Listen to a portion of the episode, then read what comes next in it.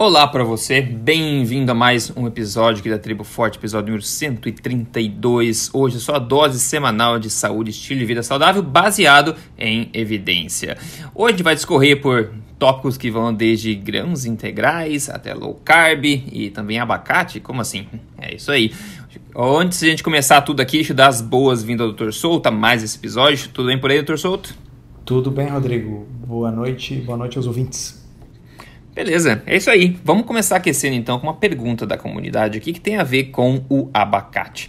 A pergunta vem do Isaac Guimarães de Souza e ele fala: Poxa, estou com uma dúvida, por favor me diga. Eu e minha esposa gostamos muito de abacate e ela faz vitamina e coloca adoçante. Isso pode, isso pode prejudicar minha alimentação forte? Não. É, inclusive, eu estava falando com meu, meu irmão recentemente da questão do whey protein, né? Que eu também já tomei no, tomei no passado, há vários anos atrás, é, whey protein. E normalmente ele é uma coisa gostosa, cremosinho, se for de qualidade, tem um saborzinho. E normalmente é adoçado. Os melhores são adoçados com stevia, alguma coisa nesse sentido. Então, acaba sendo... É assim, é, uma, uma opção interessante para quem quer uma proteína rápido. No entanto, por ele ser tão gostosinho, né, é meio docinho, e você bater com iogurte ou bater com uma fruta ou outra, acaba se transformando numa sobremesa. Meu irmão também estava comentando comigo e falou: não tem por que comprar sorvete, né? É só você fazer, bater umas frutas, umas frutas aí congeladas junto com whey, fica uma sobremesa. E ele por um tempo também passou comendo isso tipo de almoço mais frequentemente e depois é um sacrifício muito grande você se desvencilhar disso. Então, na minha opinião, é o seguinte: gostar de abacate tudo bem. Gostar de whey protein, tudo bem. Agora, consumir só porque se tornou um hábito e não, digamos, uma necessidade, uma conveniência, pode ser um problema. Isso tende a acontecer quando você deixa esse alimento hiperpalatável, ou seja, gostoso demais. Isso é muito fácil fazer com abacate, né? Quando você bate ele com açúcar Quer dizer, com adoçante, né, com adoçante, fazendo um creminho, é muito gostoso. Então é fácil você comer isso bastante. Então você acaba gostando da sobremesa mais do que o abacate. Porque eu nunca vi ninguém comer assim, nossa, vou me deliciar com um abacate aqui, um avocado, sem colocar sal, sem colocar açúcar nem nada. Porque ele tem um gosto muito neutro, né? Então esse é o abacate, assim como o café com açúcar não é café, é sobremesa, né? O café não tem. Então é basicamente esta questão. Ele pode atrapalhar quando você começar a ingerir em excesso por causa da hiperpalatabilidade desse alimento. Agora, óbvio que eu não tenho nada contra o abacate, eu gosto do abacate também, e um creme de abacate com leite de coco, por exemplo, pode ser uma deliciosa opção. E colocando colocando adoçante também pode ser uma deliciosa sobremesa, né? Então, se você consumir de vez em quando, eu não vejo problema nenhum. É só fica esse, essa minha observação a respeito dessa armadilha muito grande aí de você começar a consumir alimentos demais ou até frequente demais é, por causa da hiperpalatabilidade. E isso acontece devagarinho. Se você começa a comer segunda-feira, nossa, que gostoso, terça-feira vamos repetir. Daqui a pouco, passa duas semanas, você não percebe. está comendo a mesma coisa como sobremesa no almoço, lanche da tarde e depois sobremesa à noite também e depois não sabe porque que o peso não está caindo, você está engordando por, mesmo com alimentos assim, é, digamos, saudáveis que fazem parte da, da alimentação forte, né? Enfim, doutor Souto, qual que é o teu take nisso aí? Eu acho que tu pegou muito bem, uh, Rodrigo. Uh, eu, eu, não vejo que o adoçante em si seja o problema. O adoçante vai travar a perda de peso, o adoçante vai alterar a insulina. Eu acho que ele uh, atua para criar a hiperpalatabilidade. Bom, isso é uma coisa muito individual, né? Tem gente uhum. que, que não dá muita bola para doce, tem gente que diz, olha, eu já não como doce, não, não me interessa. E tem outras pessoas que têm uma relação mais compulsiva com doce. Ah, é o, é o, o, meu passado que me condena, tá certo? Assim, eu sempre gostei muito de doce, sou aquele formigão.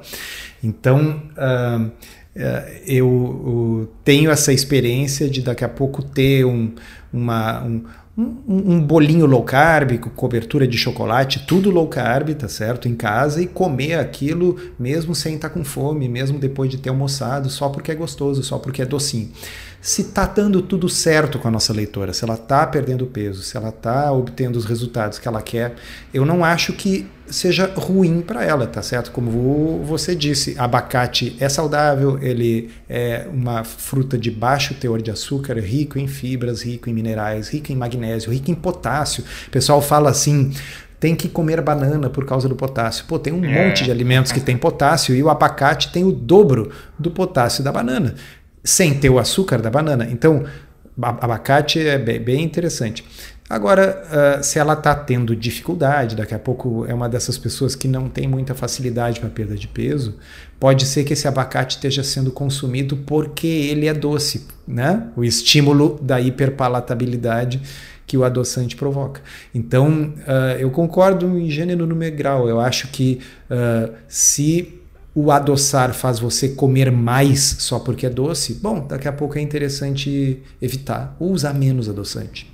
É, é com certeza. É um, um tempo atrás eu estava bom, uns dois anos atrás, eu comecei a comer de sobremesa manga seca. Manga feia, aquela a mais orgânica feia que existe. É bem feia quando você olha. Não é aquela cor radioativa que a gente vê no mercado de vez em quando, que é no açúcar, é cristalizado. Mas manga seca mesmo, cheia de fibra. Eu comecei a comer um pedacinho, dois, depois do almoço. E fui que eu falei, eu caí na armadilha que eu mesmo acabei de contar para vocês, que eu comecei a comer devagarzinho. Depois, passa umas duas, três semanas, eu tava começando a ir no mercado comprar essa manga demais. Eu comecei a notar, caramba, eu tô comendo dois pedacinhos, depois é três, depois é quatro, depois quase um pacote por refeição. Eu falei, caramba, daí você começa a notar que o teu peso está começando a se alterar, apesar da, da manga seca ser, digamos, parte da alimentação forte, que é um alimento natural e tudo mais, mas não vai estar ajudando quem quer emagrecer e não está me ajudando a manter o meu peso e além de tirar os meus. Uh, o meu controle sobre o doce, né? Porque a manga acaba sendo um pouco doce também. Então, esse cuidado é importante porque as coisas acontecem devagarzinho, né? Um passo cada vez, no final você olha quanto você andou, né? Em rumo a um, próprio, um hábito ou um vício que pode não ser útil para você.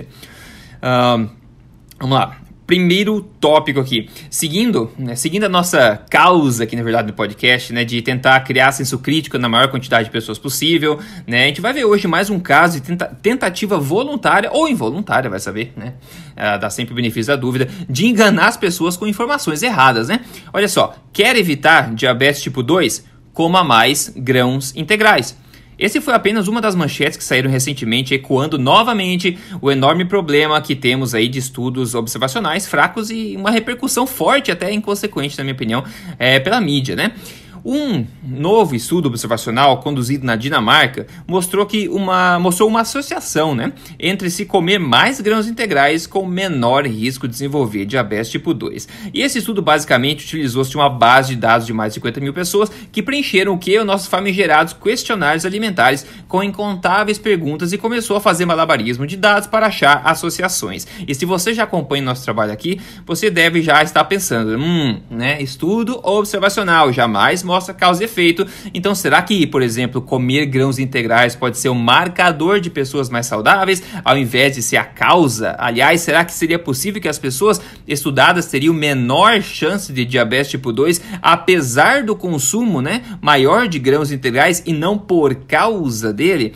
E é até engraçado que você começa a analisar estudos fracos, você acha inconsistências na, próxima, na própria descrição e conclusão desse, como por exemplo, esse próprio estudo aqui, ele fala o seguinte: para homens, né, a ingesta, a ingestão de grãos integrais, no caso, todos os grãos integrais que foram investigados, o trigo, o centeio e a aveia, todos foram significativamente associados com menor risco de diabetes tipo 2, mas somente o trigo e a aveia foram associados significativamente no caso das mulheres.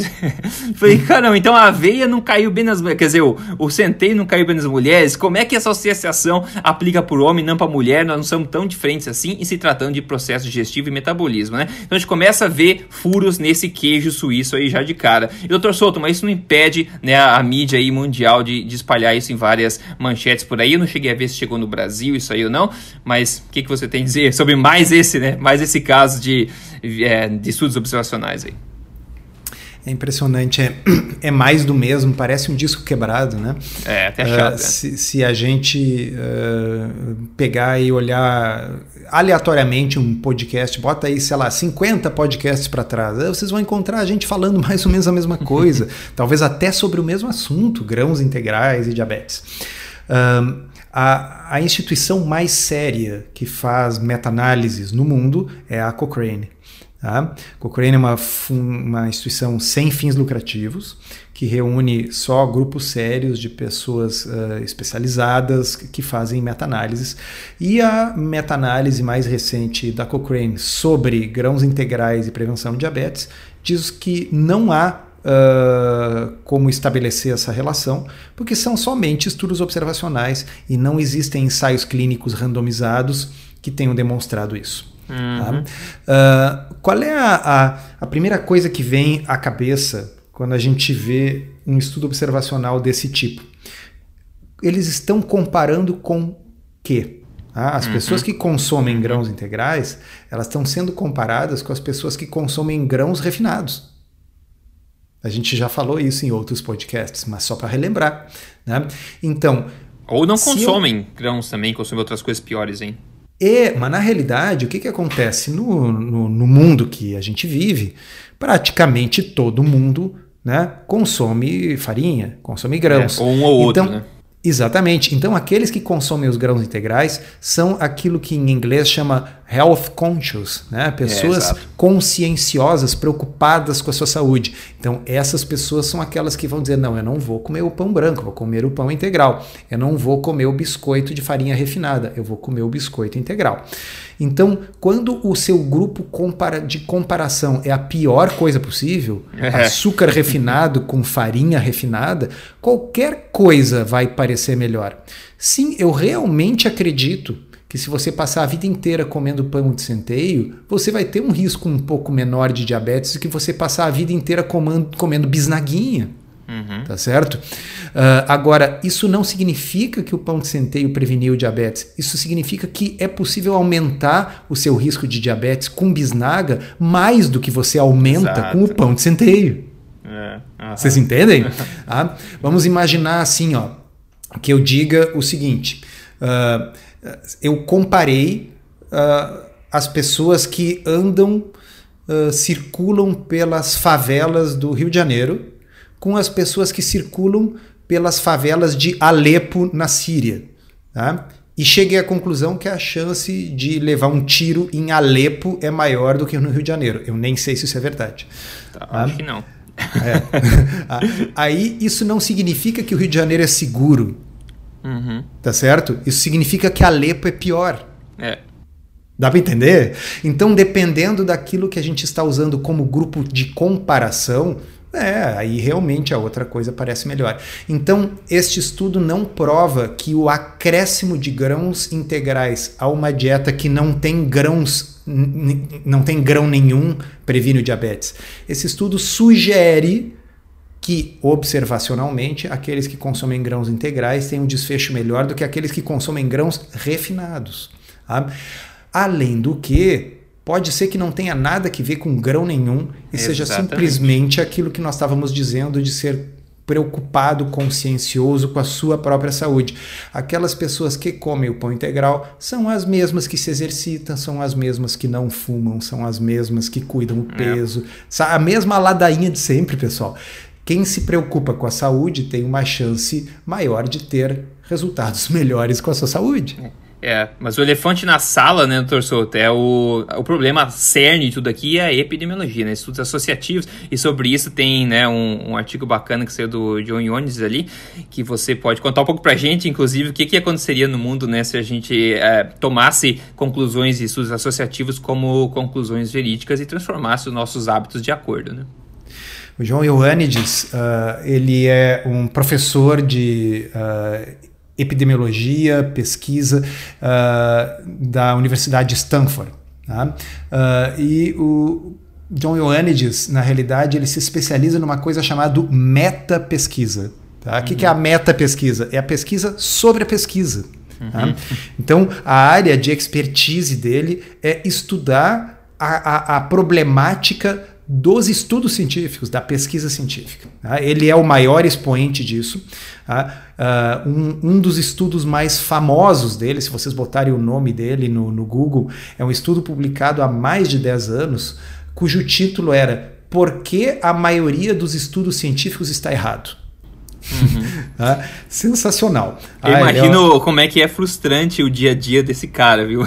Exato. Então, todo dia esse cara abre uh, o jornal e vê esse tipo de balela, esse tipo de bobagem desses estudos epidemiológicos. Uh, e ele publicou uh, um, um, artigo, um ponto de vista no JAMA, na revista do Jornal Americano da, da, da Associação Médica Americana, bem recente, poucos dias depois que saiu aquele artigo que dizia que se você fizer low carb você vai ver quatro anos a menos. Uhum. Tá?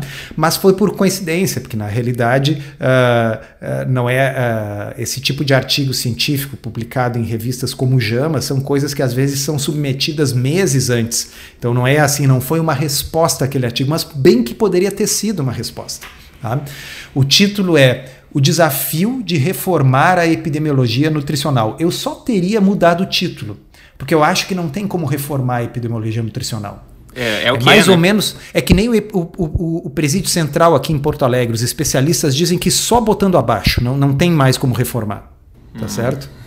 Então, mas enfim, uh, aí ele pega uh, e comenta o seguinte: uh, numa meta-análise atualizada recente de estudos de coorte, estudos de coorte, você sabe, são os observacionais, esses que não podem uhum. estabelecer causa e efeito. Praticamente todos os alimentos revelaram associações estatisticamente significativas com risco de mortalidade. Aliás, tem um outro estudo famoso do Ioannidis, uh, em que eles pegaram um livro de receitas. Esse cara é genial, tá? Eles pegaram um livro de receitas e foram olhando os ingredientes da receita e escolheram os 40 primeiros ingredientes que eles encontraram. Tá? E aí fizeram uma meta-análise de estudos observacionais dos ingredientes do livro de receita. E aí eles descobriram uhum. isso, que não tinha um único que não tivesse associado com câncer num estudo é. observacional. é, com certeza. Tá? Porque estudo observacional acha relações entre qualquer coisa. É. Tá? Bom, aí ele pega e diz o seguinte aqui: vamos partir do pressuposto de que as evidências das meta-análises dos estudos observacionais realmente representem associações causais com doenças, tá? Pegando uma expectativa de vida média de 80 anos de idade, tá? se nós nos baseássemos, se nós acreditássemos nesses estudos, nós teríamos que acreditar falsamente, ele diz ali, que comer 12 nozes por dia aumentaria. Uh, aumentaria a expectativa de vida em 12 anos, ou seja, uhum. um ano para cada. Sensacional. Tá? Que beber três copos de três xícaras de café por dia produziria um ganho similar de 12 anos de vida. Ou seja, se você bebesse 3 xícaras de café por dia, você vai ver 12. Eu acho que eu não vou morrer nunca, porque eu se bebo bem seis, mais então, do que 3. É, exatamente. Tá? Uh, comer uma única laranja por dia aumentaria em 5 anos a sua vida. Por outro lado, consumir um ovo por dia reduziria sua expectativa de vida em 6 anos e assim por diante. Então, uh, ele está colocando isso para dizer assim, pessoal, isso é bizarro. Parem com isso, é evidente que isso não é verdade. Não existe nenhuma intervenção em toda a medicina que vai agregar 12 anos uhum. na sua vida. Agora, uma laranja vai agregar 12 anos. É. Uma noz por dia. Tá? Então, assim, é, é, é, é muito absurdo. Mas, no entanto, esses estudos são os estudos que estão baseando esse tipo de manchete. E se fosse só manchete, né, Rodrigo? Mas são é, estudos exato. que têm profissional de saúde baseando as suas condutas e tem entidades profissionais uhum. baseando as suas diretrizes nesse tipo de estudo. É, exato. Né? Seria uh, mais ou menos como se nós fizéssemos o seguinte: estamos em época aí de prévia de, de eleição no Brasil, né? Uh, se a gente simplesmente dispensasse as eleições e, e povoasse o Congresso Nacional e os cargos todos com pesquisa eleitoral. Tá? Mal comparando, é isso. Né? Pesquisa eleitoral, diga-se de passagem, é algo muito mais científico do que esses estudos aí. É, pois é. Ah, porque as pessoas têm uma chance razoável de estarem falando a verdade quando elas dizem que elas pretendem votar no candidato X ou no candidato Y, mas elas não têm condições de lembrar o que elas comeram para preencher é, aqueles formulários. Exatamente. Basicamente, assim, a, a, a epidemiologia nutricional combina tudo o que há de pior dentro desse tipo de estudo.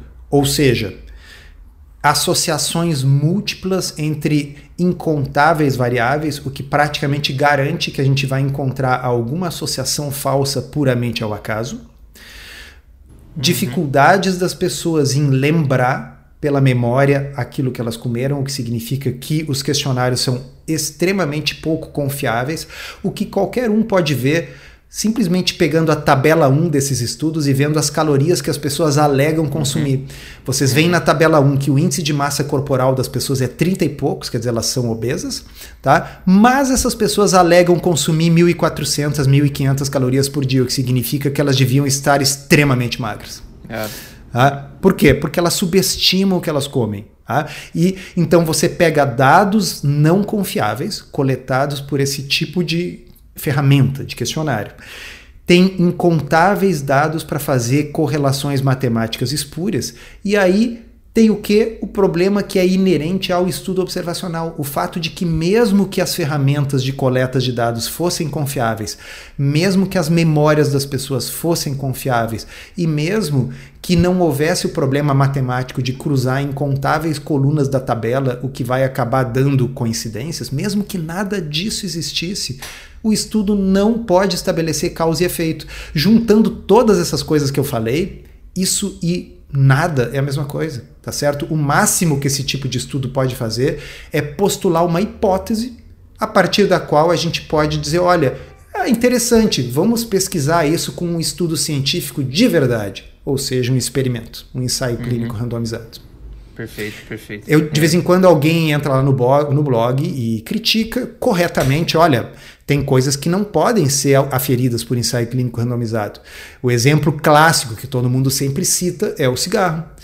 Não uhum. seria ético eu pegar 10 mil pessoas e mandar 5 mil delas começarem a fumar. Tá certo? Tudo bem, eu entendo, mas nós podemos sim fazer um ensaio clínico randomizado de dieta. Por quê? Porque eles já foram feitos. Tá? O WHI, o Women's Health Initiative, foi um estudo com 48 mil mulheres, prospectivo e randomizado de dieta, que durou oito anos. Uhum. Tá? Então, quando se quer, porque era para tentar provar que uma dieta de baixa gordura é boa, spoiler, tá? Não, não deu, não rolou, não, não, não, deu certo, tá? Mas quando o objetivo era para provar que aquilo que o governo acreditava era bom, achou-se o dinheiro, acharam-se 48 mil pessoas e o estudo foi feito. Então, se houver vontade política e dinheiro das entidades governamentais dos principais países do primeiro mundo, é bem possível sim fazer um teste prospectivo randomizado durante vários anos de dieta low carb, de dieta mediterrânea. Dá para fazer. Dá, dá sim. É, eu acho que a mensagem é que a epidemiologia tem seu lugar, mas o problema é que as pessoas não sabem o que, que ela é, os limites dela. Né? Então a gente tem que jogar com ela dentro do escopo que ela permite e não extrapolar além disso. Eu acho que o grande problema hoje é isso. As pessoas elas faltam realmente essa destreza científica para entender as armadilhas que elas podem cair ao se tratar, né, ao lidar com estudos é, epidemiológicos. Agora, quem, quem não está se baseando em estudos epidemiológicos é o caso de sucesso de hoje, para a gente dar um break aqui, que foi enviado pela Elaine Pereira. Ela falou: terminando hoje a semana 4 do primeiro do desafio 30 dias com 11 quilos eliminados. Que alegria imensa! Agora é só emagrecer mais. Uhul! Ela escreveu aqui. Então, ela, quatro semanas só, terminando, na verdade, 30 dias, ela perdeu 11 quilos, seguindo o quê? Ensaios randomizados, que é o quê? É o código emagrecer de vez, estruturado, passo a passo, mês a mês, fase a fase, para você chegar no seu objetivo, com coisas que são comprovadas, né, de terem funcionado, de que tem basamento científico, não é comendo 12 nozes por dia, ou uma laranja, ou menos um ovo, é seguindo o que a gente vê que funciona realmente. Se você tem interesse, é só entrar em código emagrecerdevez.com.br para conhecer conhecer o programa lá. Inclusive no Instagram, eu fiquei até de boca aberta, até ia pedir para verificar. O cara me mandou, Rodrigo, só para te compartilhar com você, ele mandou um antes e depois, falou menos 47 quilos em 3 meses. Eu falei, não, mas não é possível.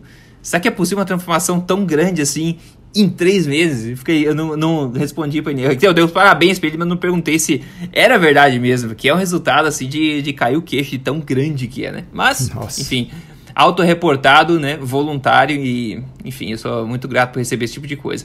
Agora, falando ainda em epidemiologia, olha só, e fazendo follow-up daquilo que a gente acabou de mencionar, aquele estudo é, que low carb encurta a vida em 4 anos, que saiu na mídia em todo lugar por aí. Né? Olha só, a Nina Teichholz, né, é, autora do livro é, Gordura Sem Medo, escreveu um ótimo artigo agora no Washington Street Journal com a seguinte manchete. Os defensores do dog, dos dogmas dietéticos continuam a enganar o público e colocar a saúde dos americanos em risco.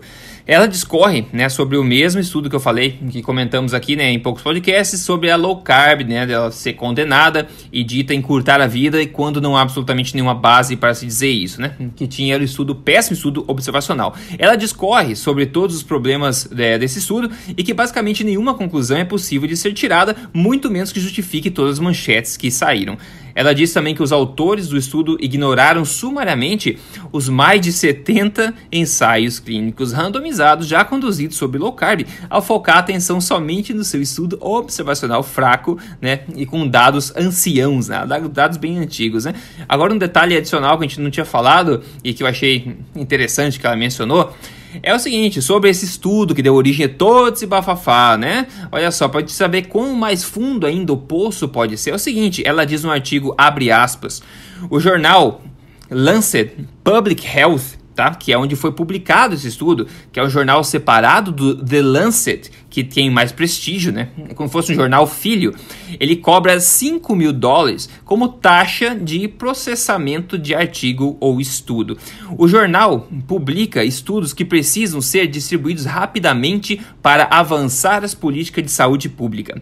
E ela fala: qual foi a pressa aqui? Levando em consideração a falta de rigor de estudo, parece que o objetivo dele não foi de ajudar as pessoas a comerem melhor ou viverem mais, mas ao invés de acabar com o interesse público em low carb. Assustar as pessoas sem motivo algum para longe de dietas que beneficiam a saúde, bem, é, com, com benefícios né, à saúde que são bem estabelecidos, como a low carb, pode colocar o público em risco. Então é interessante essa nuance que ela acabou de pegando, hein, doutor Soto, desse do Lancet Public Health, que cobra essa taxa, tá? Enfim, e não é um crime cobrar a taxa, mas o argumento é que assim eles conseguem processar rápido e publicar porque é um bem comum para a saúde pública, né? O que não é o caso desse estudo, né? É, então, uh, só para deixar claro, porque o pessoal diz assim: olha, uh, o mesmo Lancet, onde saiu o estudo Pure, uh, saiu esse estudo uh, mostrando a redução da expectativa de vida. Não, não é verdade. Tá? O Lancet, onde saiu o Pure, é o The Lancet. The Lancet, tá? o pai. É, é uma das maiores revistas médicas mais importantes do mundo, que não cobra nada para publicar, porque na realidade é uma revista peer review clássica. Uhum. Tá? Não é uma dessas revistas open access, onde basicamente a gente paga para publicar. Tá? Ao contrário do Lancet Public Health, tá certo? Não vamos confundir, os nomes são parecidos, são uhum. publicações distintas. Tá? Eu publiquei no meu blog, sou honesto nesse sentido. Eu acho que nem o Pure e nem esse aí devem basear condutas em saúde pública na medida em que ambos são estudos observacionais. Uhum. É. E assim, tirando o Holocausto na Segunda Guerra Mundial, esse tipo de uma das coisas que mais matou gente na história do século XX, tá? foi ter baseado a saúde pública em estudos observacionais. Uhum. Tá?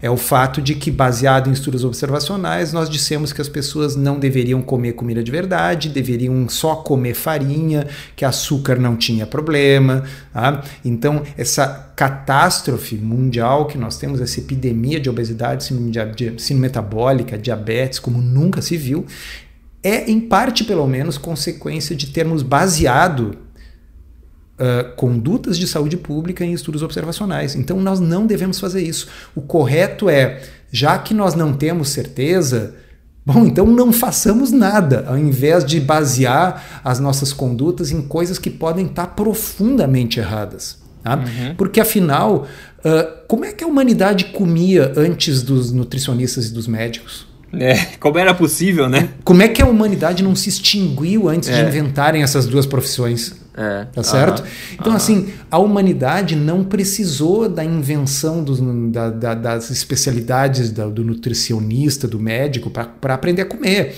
Então, nós, eu digo, humanidade, nós, Homo sapiens, estávamos muito melhor quando nos baseávamos na tradição, quando cada povo comia de acordo com a culinária da tradição dos seus pais, dos seus avós. Tá? Teria sido muito melhor que tivesse ficado assim do que esse desastre mundial que foi criado em 1977. É. É, né? não. Uhum. Então, uh, se é para basear as condutas em estudo epidemiológico, depois de já ter visto tudo o que isso causou na nutrição nos últimos 40 anos, não, então não faz, não toma, não faz diretriz nenhuma. Tá? É, é. Agora, felizmente, o tempo passou, a ciência evoluiu e como a Nina Teichels diz, agora nós temos aí mais de 70 ensaios clínicos é. randomizados mostrando que como intervenção para tratamento de diabetes, síndrome metabólica e obesidade, low carb é uma opção provavelmente melhor que as outras, mas com certeza no mínimo igual a várias, provavelmente melhor. Tá? Então no mínimo, nós não temos por que ficar assustando as pessoas e impedindo que elas usem low carb, que seja como uma estratégia terapêutica. Uhum, uhum. Eu, eu, é, é, desesperador mesmo, eu concordo com ela, é desesperador. Tá? É. Agora, se for para comparar epidemiológico com epidemiológico, bem, o Lancet, uh, o The Lancet, o, a revista principal onde foi publicado o Pure, fornece, em termos de reputação, uma reputação muito maior ao estudo Pure, que é um estudo bem maior, um estudo multinacional feito em 18 países, é, é outro padrão. É isso, exatamente. Mas a gente não, como você deve saber, a gente não fala bem de estudos observacionais, ainda mais quando a gente tem um corpo, como gente acabou de falar, enorme de ensaios clínicos randomizados aí é, cobrindo. Agora, o que mais dói na alma, assim, a gente vê pessoas por aí, é, é, enfim, se enganando com esses profissionais de YouTube, profissionais de Instagram, que vêm, como eu falei, chamar a atenção é, da gente ou de outras pessoas se defendendo. Tá aí, ó, o estudo mostrando que low carb encurta a vida, tá aí, vocês não sabem nem o que significa um estudo observacional, não sabe nem as limitações tipo de estudo, né? Quem dera, né? Quem dera se eles soubessem quanto quão, quão envergonhados eles deveriam estar por utilizar uma coisa dessa, né? É como se o mecânico é, perguntasse para você o que, que é uma chave de fenda, né? Uma coisa que ele deveria saber já. Você não vai chegar no mecânico e deixar a sua BMW lá se o cara te pergunta, é, o meu amigo pediu que eu quero chave de fenda, o que, que é chave de fenda, né? Você não vai confiar nesse mecânico, a mesma coisa um profissional da saúde que lida com ciência, né, com medicina e tal, e não entende nem as limitações do estudo epidemiológico, né? Meu Deus. É crise mesmo, é crise. Mas, falando em, em low carb, né? Por que não? Falando em low carb como estilo de vida, por que, que você não compartilha com a gente o que, que você é, degustou na sua última refeição, hein? Na minha última refeição, deixa eu pensar, Rodrigo. Não me faz pergunta difícil. Vou te mandar o questionário, hein? É, é assim. Sempre neste momento do podcast é a hora que eu penso como esses questionários é. são completamente absurdos. Uh, hoje eu comi um bife de hambúrguer, mas assim, não era um hambúrguer desses com soja, tá? Era assim, um bife de hambúrguer cuja composição é exclusivamente carne bovina. Uhum. Tá? Uh, e aquilo ali foi feito numa chapa com um pouquinho de azeite de oliva. E eu, em cima deste único bife, coroei ele com três ovos. Então seriam ah. o quê? 18 anos a menos, só nesse cálculo rápido. É, 18 anos a menos de, de, de, vida. de vida. Mas eu comi também uns, um, umas três fatias de tomate. Será que isso não compensa? Deve equilibrar um pouco, sim. Deve equilibrar um pouco. Ai, que dureza, hein, pessoal? Olha só, uma, eu acabei de comentar, fácil de lembrar. Bela de uma ripa de costela de porco feita no forno.